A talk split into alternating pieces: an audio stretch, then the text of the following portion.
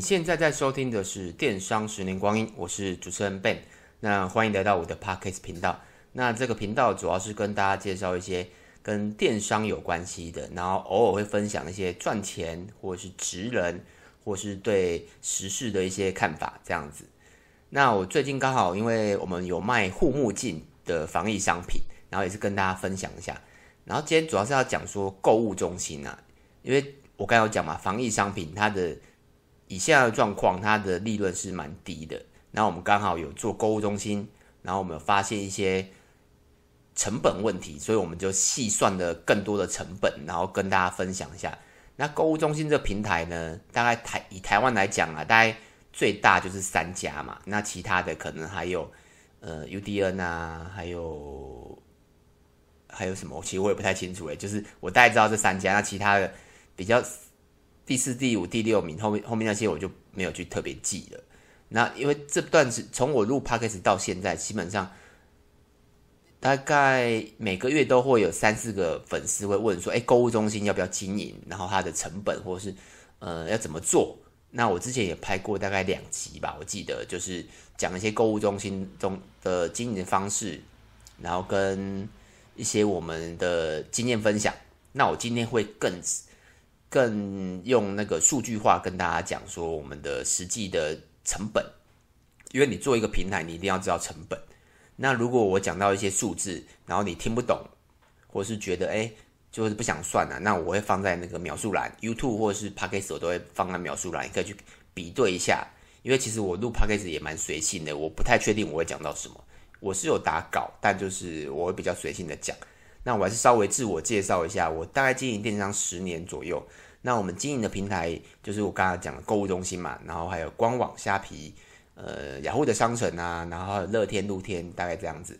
然后还有广告部分，像我们广告有接触的是 FB 广告嘛，然后 Line 啊，然后呃 Google 的广告这样子。那社群我们都有在经营啊，就是 FB 啊，部落格。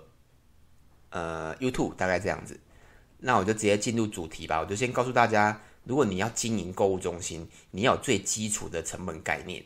那因为我们有经经营过很多，然后现在也有在线上的一些购物中心，这个是平均值啊。因为每一家的购物中心它不一定，它有时候可能真的像我刚才讲的，它趴数比较多或趴数比较少，那它交易费啦，就我了解，大概抽十五到二十五。左右，那我们直接算二十。那你说，诶，好像有听过有抽五趴的，有抽十趴的，有。因为那有时候可能是活动品，或是它本身是一个品牌商品，那它它的毛利已经非常低了。那有些平台业者为了吸引这些品牌上架，所以他会给他的交易费比较低。那我们也有曾经做过活动，比如说有到十趴，抽就是购物中心只抽你十趴也有。那基本上大概我算中间值的二十趴啦。二十五到三十，我倒是没听过，但我相信应该还是有某些购物中心会抽啊。我觉得应该是根据它的商品类别啊。那以我们这个类别，我们大概就是抽十五到二十、二十二十五左右，大概这样子。那这是第一个，大家一定要知道，不可以不知道的，就是你做购物中心，购物中心就是一定会被抽这么多钱。那再来就是我讲的有一个费用，那每一个平台的话，呃，每一个平台的说法会不一样。跟意思意思就是它的名词啊，像它有些会有写说，比如说行销赞助费，或者是季行销赞助费，或是月行销赞助费，或是呃销售奖励金，或是销售平台分润金，还是什么活动赞助费，很多。你如果你有在做购物中心的话，你会知道每个平台的写法会稍微会稍微不一样，然后它每次的。金额也会不一样，因为有时候是根据月，有时候是根据年。那他怎么去实际的计算？我没有去，因为我不可能每个月都去捞嘛。因为我们购物中心也不是只有一个，有两三个，我无法每个都确定一下它的趴数大大概多少。那我抓个中间值，我抓五趴，就是一百块就是抽五块这样子，我抓五趴。那这个金额啊，它有时候会大，有时候小，所以我们无法确定。所以你这个金额也要一定也一定要算到你的成本里面去。那再来就是延迟罚款，就是你像你卖货，呃，你卖商品嘛，那如果你的东西缺货，第一个是缺货，那缺货，呃，根据某些每个平台不一样，可能会罚五到十趴，甚至更高，缺货的状态下，然后看你缺货多久，那就是依那个他们的规定去罚款。然后断货啦，断货好像我记得好像是罚一倍吧，就是五十，嗯，整我有点忘了，可能五十到一百趴都有，也是看平台。然后再来是像有些平有些购物中心，它甚至会罚更细，譬如说你一定要回复客人的，哎，不是更正一下，你一定要回复，呃，就是客服。因为他们有些客人可能会有问题，然后他转给客服，然后客服再转给我们。那你一定要每天都要回复。那如果你没有回复，他会一样根据时间，譬如说可能呃超过一天，那罚你五趴十趴商品的，根据我忘记根据什么商商根据什么来罚，就是他一样会有个罚钱。所以会有一个你你去看你后，如果你有做购物中心，你去看你后台，它会有一个罚款。那点开之后，它其实每一个金额都会不太一样。而且还会跟你明细讲说你因为什么被罚款这样子，那这个趴数没有办法算在里面，因为它不是固定的，是浮动的。但基本上以我们自己啊，我们每个月都会有，因为不可能不会缺货，不会断货嘛。那再来是平台费用，那就我了解啊，目前平台每个呃比较大的，它基本上都有月租费啊，那大概一千上下不等啊。那有些平台它其实是可以折抵的，譬如说它可能。呃，可能一一个月一千，好，那一年就是一万二，那你可以去折抵它的活动，折就是等于折抵广告费的意思啊，就等于你花一万二租了它平，哎，用了它平台，然后它给你一万二的曝光机会这样子。那这个如这个就是如通常都是只有每年呐，第一年，那之后第二年就要看你配合的顾问这样子。所以如果没有。折抵的话，这个费用也要算进去哦。因为它它比较简单算，它就是每个月如果是一千的话，你就算每个月一千嘛，那就不是爬数，那就是每个月一千块这样子。那再来是物流费用，那物流费用有些平台你可以去看哦。如果你常买购物中心的话，尤其是三大购物中心，就是呃 PC、雅虎跟 Momo 嘛，这三大购物中心，有些平台它都。不管你买多少金额，都是免运费。而且你要去细看，它有些你要做购物中心的人可能才会知道啊。像它有些是常配，或是有些是寄仓。那寄仓啊，通常都是会买一个金额，比如说四九九、五九九，他们才会出货。那为什么？因为寄仓，如果你没有买那个金额，他就要，如果他帮你出运费，那运费就是厂商，就是他们自己要吸收嘛。可是，如果是厂配的话，那厂配的话，如果你不是做购物中心，你就可以自己去设定你的运费条件。但有某些平购物平台，它的厂配是基本上就是你不管买九十九到一九九、二九九、三十九，就是金额再低都不用，你买家都不用付运费。那是谁运费？谁付运费呢？答案就是厂商付运费。那这个也是我今天特别要讲的，就是我们。呃，之前我们自己一直没有发现这个问题啦。为什么？因为，呃，我们卖我们在购物中心卖的商品都是比较高单，或是毛利非常够，所以基本上我们都有把运费算进去。因为运费你算现在，嗯，可能六十到七十块左右嘛。那有时候其实运费会比商品成本贵哦。像我们卖的男生饰品，有些男生饰品耳环基本上成本没有那么贵，所以。运费居然会比商品的成本贵，这个很重要。那我们也是因为这是有卖，我们有卖护目镜，所以我们有特别上购物中心卖，然后才发现哦，原来它的运费是我们自己要出。因为以前为什么我们没有去特别注意，也没有也不会去发现的原因，是因为我们的金额都一定高过四九九五九九，因为这个根本就不用不用不用烦烦恼嘛，因为这个运费本来就是我们要出，因为我们金额。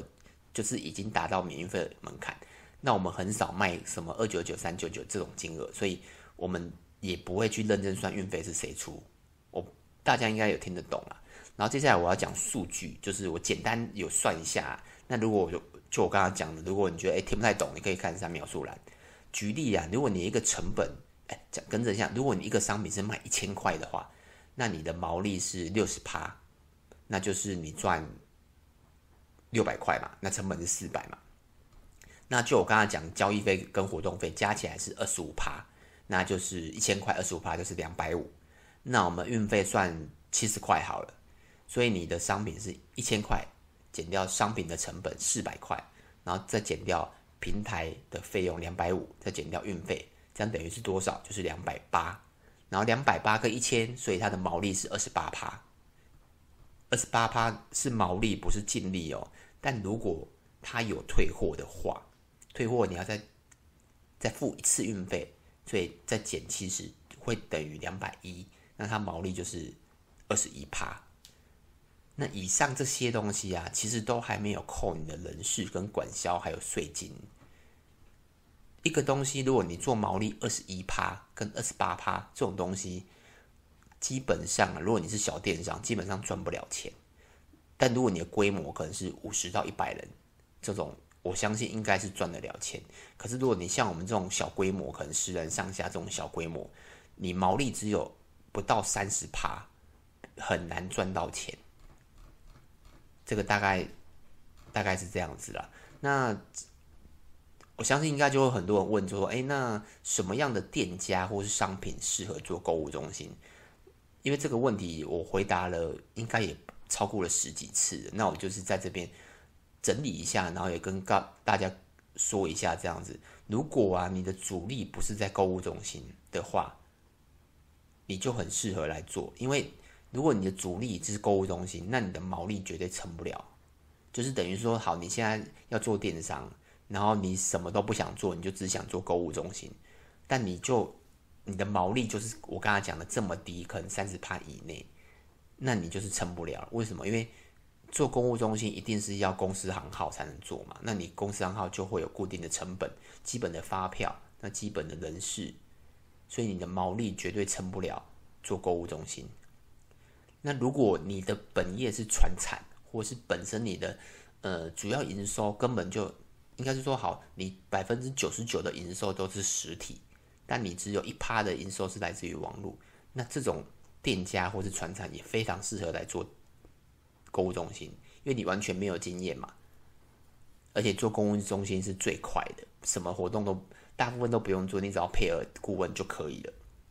但成本也是最高的啦，所以这个大家应该听得懂意思，就是说。呃，你只要你的主要营收啦，不管你是实体还是网络，你的主要营收只要不是在购物中心，那你就可以去尝试来做做看看这样子。那就是接着就是你要多余的人力了。像我们是，我们之前能力比较充足，所以基本上我们每一个平台，甚至是购物中心，像早期的，呃，像现在还在线上的有，我想一下，那个 UDN 嘛，就比较后面的。后面的购物中心，UDN 我们之前也上架过。那更早，譬如说 UDN、GoHappy，然后泰正点，还有其他一些大大小小的购物中心，我们都上架过。那只是因为有些没有业绩，或是我们人人员比较不足，因为购物中心你还要上下架，所以我们后来就只剩前前几大的购物中心这样而已。那再来就是商品这个东西，这个毛利低的啊，你就千万不要去做。那因为其实你去算我刚才讲那个运费啊，你光算运费就不划算了。然后所以如果你是相对高毛利的，就可以尝试看看。那像我们基本上我们我们的店比较种类比较复杂一点呢、啊，像我们有卖一些比如说卡西欧的手表、Seiko 的时钟闹钟，还有一些品牌商品。那如果你拿去购物中心上架，基本上那个毛利很低，大概可能十趴吧，二十趴。所以我们基本上不会上架，而且那个是还没有退货前哦。那如果他要退货，基本上你可能赚零元。所以我们的品牌商品，我们大部分都是在我们的除了购物中心的地方卖，我们不会在购物中心卖。那你会说，哎，那奇怪，那为什么会有很多网那个购物中心还还是有很多 Seiko 手表啊，或者是很多的呃卡西欧时钟闹钟啊？那这些店家为什么要在上面卖？就我的了解啊，跟我自己的揣测啊，第一个，我觉得很多店家都是传统传统型的店家，为什么？因为他没有管道嘛。比如说，在虾皮还没有之前，他怎么可能自己去架一个官网？那顶多做商城或者是做乐天。那他那如果他没有行销的话，那其他平台也会业绩不是很好。那购物中心流量又这么大。就还有我刚刚讲的，它是传统产业，它是开比如说表行的，那购物中心也不是它的主力啊，它只要放上去赚个十趴也好啊。所以它的就我刚刚第一个讲的就是它的主要营收来源根本就不是购物中心，所以它放上去卖，它赚十趴五趴都可以，甚至可能不赚钱，或许它都可以。但我们不行，因为我们的百分之九十八趴全部的营收都是来自于电商嘛。所以我们不能做不赚钱的事情，所以我们的品牌商品几乎都没有在购物中心买。那再来就是最后一个就是退货了，像我们有卖很多小呃男生饰品啊，比如说项链啊、手环啊、戒指啊、耳环，那最容易被退货的商品就是戒指。那像我们就基本上我们没有在购物中心卖戒指。为什么？因为戒指它有可能去举例有女生有二到六号嘛，那男生就是七到十二号。那每个戒指的戒围自己都不太清楚了。那你你怎么知道买回来是几号？像有些人可能从来没有买过戒指，他可能网络上买，那买错了，基本上就是退费，哎，退货啦。那退货我们的光运费我们就赔钱了，所以。你要去想，如果你的商品很容易，呃，有时候不是商品瑕疵，也不是商品不好看，不好，或者商品的品质不好，有时候就是单纯的尺寸问题。你看他，如果他是带九号，但他买了七号，带不下去，他他一定要退货啊。所以我们的经验告诉我们，如果是有尺寸的东西，我们就尽量不会在购物中心买，因为它退货太方便。大概是这样子。那以上我相信应该有回答到一些。呃，你是传产的，或者是你是刚出街，你要进入电商，然后再思考要不要来做购物中心，或是你是品牌店家，你想要尝试看购物中心的一些疑问啊，大概是这样子。那我讲一下结论啊。那我们大概做购物中心，大概也做了快十年，就是各个各大各大各小。欸各各种款哎，更正一下，就是各种规模的购物中心呢、啊，我们大概也做了十年了。就是每一步我们都是亲自真的走过去。譬如说，呃，寄仓，那我们之前有别个主题有讲过，寄仓我们是不适合的，因为呃商品的问题啦，所以我们后来几乎没有寄仓，而且寄仓退货率你要去抓，而且它很容易爆量，那爆量你有办法吃吃下那些量吗？这也是个问题。然后还有购物中心的商品也是要注意啊，就是像我们我们的举例，我们的官网我们什么都有卖，我们有卖男生的皮夹、男生的包包、皮带、男生的饰品，然后女生的唇影，我们什么都有卖。那但我们只有大概百分之二十到三十，大概三呃大概三十趴的东西，我们只只有百分之三十趴的东西我们放放到购物中心卖而已。那百分之七十都是没有的，因为我们是挑品卖，挑品。卖的原因是因为退货率跟毛利够不够？因为毛利过低，我们根本就我们根本就不想要上啊，大概这样子。然后成本真的要认真计算，就像我刚才讲的最前面那个成本，你要自己去推估一下你的成本到底有没有赚钱，不要到最后你就是其实你是营业额很好，但你换算下来基本上你是赔钱的。因为它光有时候运费这一块真的蛮重的，你要去看一下。如果你有做购物购物中心的话，你要去注意看一下运费这一块，还有那个它的行销赞助费这一块。然后最后就是我要跟大家提醒，就是购物中心的退货率啊，应该是全台湾最高的。就是不管呃不管任何的平台，比如说可能团购啦、官网啦、FB 啊什么，就是商城、乐天、露天、虾皮等等，所有全部的平台购购物中心。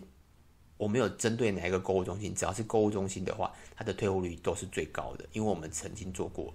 那可能是我个人的经验啊，但就是我用我的经验来跟大家分享嘛。那或许你的商品比较低，那以我的经验来讲，我的商品以我比较下来，购物中心是最高的。所以这当然也就是要去试才会知道你自己的退货率是多少，大概是这样子。那以上就是我分享这一集的题目。那如果有什么问题呢，也欢迎到 FB 或 YouTube 找我。那名字都是电商的十年光阴。那如果你觉得这一集有帮助到你的话，也可以到 Apple Podcast 给我个五星评分，然后跟我留言一下。那大概就这样子喽，拜拜。